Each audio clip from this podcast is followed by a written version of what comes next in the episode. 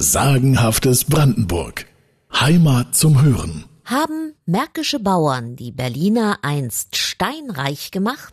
Ja, das kann man mit Fug und Recht und tatsächlich wortwörtlich genauso behaupten. Um zu verstehen, warum, müssen wir zurück ins Königreich Preußen. Im Jahr 1779 beschreibt ein Zeitzeuge seine Reise von Berlin nach Küritz wie folgt. Der Sand um Berlin ist staubartig und jetzt findet man auf den staubigen Landstraßen in der Nähe der Stadt nicht leicht einen größeren Stein. Nur Staub und nirgends ein großer Feldstein wie das. Der Grund dafür lag in einer Anordnung der Kriegs- und Domänenkammer des Königreiches Preußen.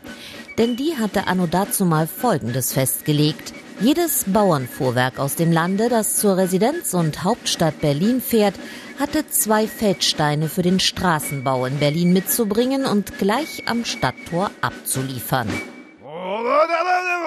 Die Schilderwachen hatten strengste Anweisungen, keinen Bauern ohne Steine einzulassen.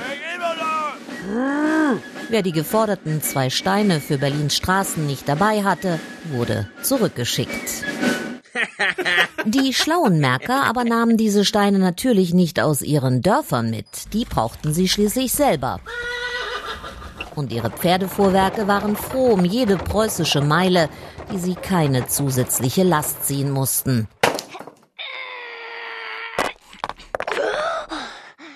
Also sammelten die Bauern die Steine während ihrer Fahrt. Sie glaubten sie von den Feldern und Straßen, die auf ihrem Wege nach Berlin lagen. Und je näher dran an den Großkopferten in der Residenzstadt, desto besser. Auf diese Art wurden die Straßen rund um Berlin quasi steinefrei. Und zurück blieben nur Dreck und Staub.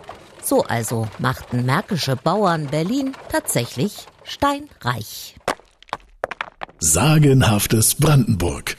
Heimat zum Hören.